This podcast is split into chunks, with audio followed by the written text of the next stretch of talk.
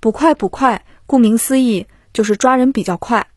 由此可知，他们的职务就是负责帮助官府捉拿那些违法乱纪、扰乱社会治安的人。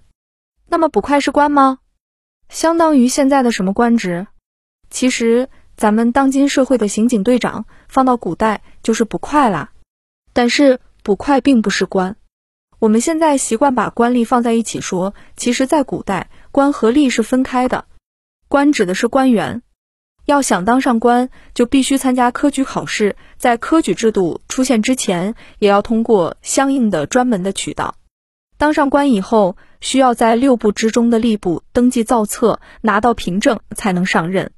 而捕快却并不是官，捕快是吏。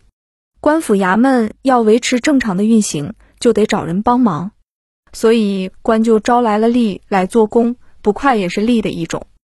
是官的辅助人员，而捕快是在捕快这个群体中选拔出来的。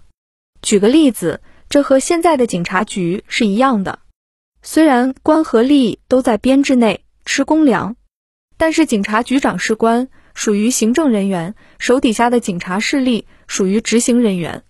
而古代的县令属于行政人员，在古代的捕快也是执行人员，只属于当地的衙门。原来。《武林外传》里的刑捕快并不是整天坐堂当官啊，他是相当于巡逻的警察，带着一批人来巡视当地的街道，防止有违法乱纪行为发生的。在外勤岗位偷懒实在太简单了，给官府随便报个任务，我去巡逻某某街道了，就可以钻进客栈里面喝酒聊天，真是不亦乐乎。那么，古代也有都头这个官职，都头和捕快是同一个官职吗？有什么区别呢？我们耳熟能详，打虎的武松在当时就是一个都头。